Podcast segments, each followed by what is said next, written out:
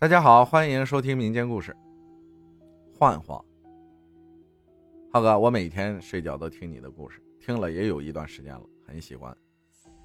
我今天也来分享一下我的故事。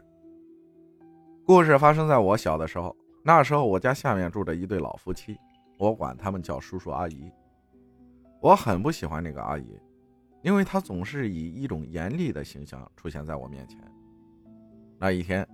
家里因为一些事儿要找那个阿姨，这里说一下，他家有两个房子，新房子和老房子。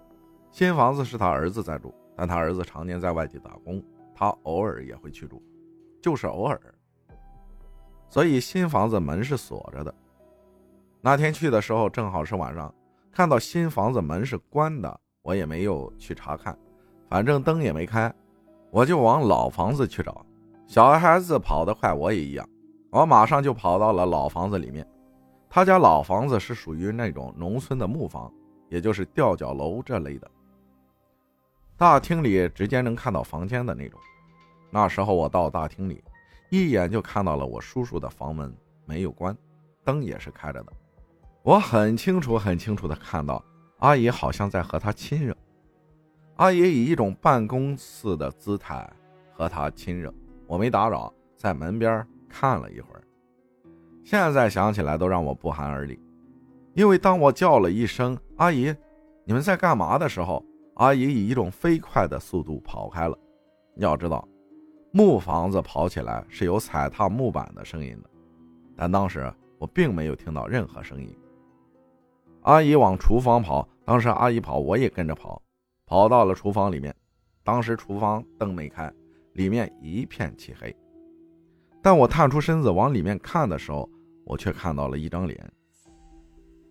时间虽然很久了，我也不清楚那张脸是谁的，我只记得那张脸很白很白，嘴边挂着一丝红色的东西，双目空洞，仿佛要把我吸进去。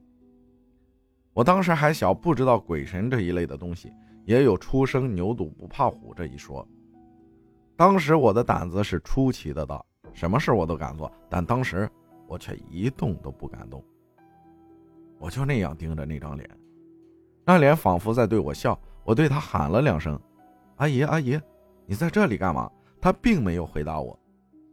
我妈他们也到了，在跟床上睡醒的叔叔对话。妈妈问：“阿姨在哪儿？”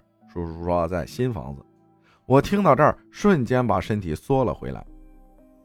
我当时就赶忙跑到新房子，到了之后。就一直敲门。过了一会儿，阿姨来开门了。我见她睡意朦胧，貌似刚睡醒的样子，而且身上也是穿的睡衣。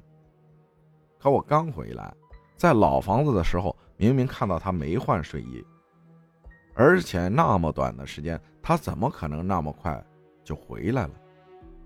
还若无其事的换好了睡衣。要知道，阿姨当时也得有六十岁的高龄了。现在想起来。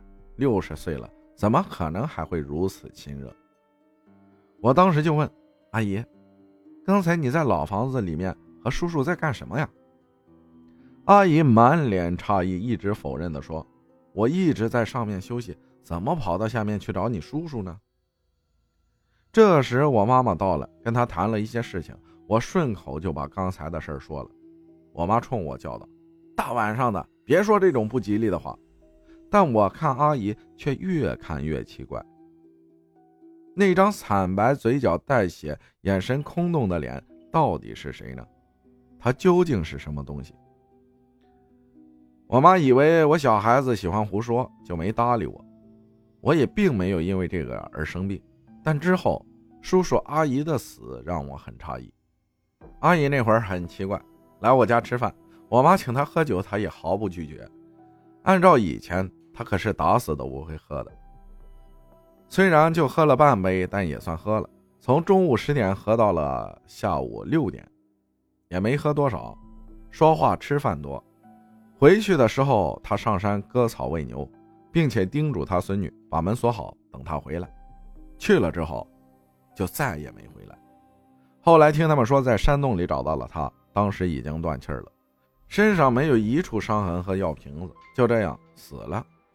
过了几年，叔叔也快不行了，他没胃口，说饭吃到嘴巴里就想吐。我当时去学校和他打过一次招呼，问他怎么了，他说胃难受，后来瘦的皮包骨也死了。我曾经问过叔叔，他那天晚上到底在和谁亲热？他说没有，他在睡觉。可是当时我进去的时候，房间门是开的，灯也是开的，我看的是清清楚楚。也是偶然的机会，我接触到了我们村子里的一个老者，他很懂这方面的东西。我跟他讲述了我的遭遇，他说，这可能是一只索命鬼，他变换成熟人的模样接近人，这样人就不会察觉到他是鬼。所谓的亲热，应该就是在做一些仪式吧。你打断了他的仪式，但也对此给你叔叔留下了病根，也就没有死。而鬼变换成的人，那一定已经离死不远了。如果你当时进到厨房，想必你也命不久矣。感谢男神分享的故事，谢谢大家的收听，我是阿浩，咱们下期再见。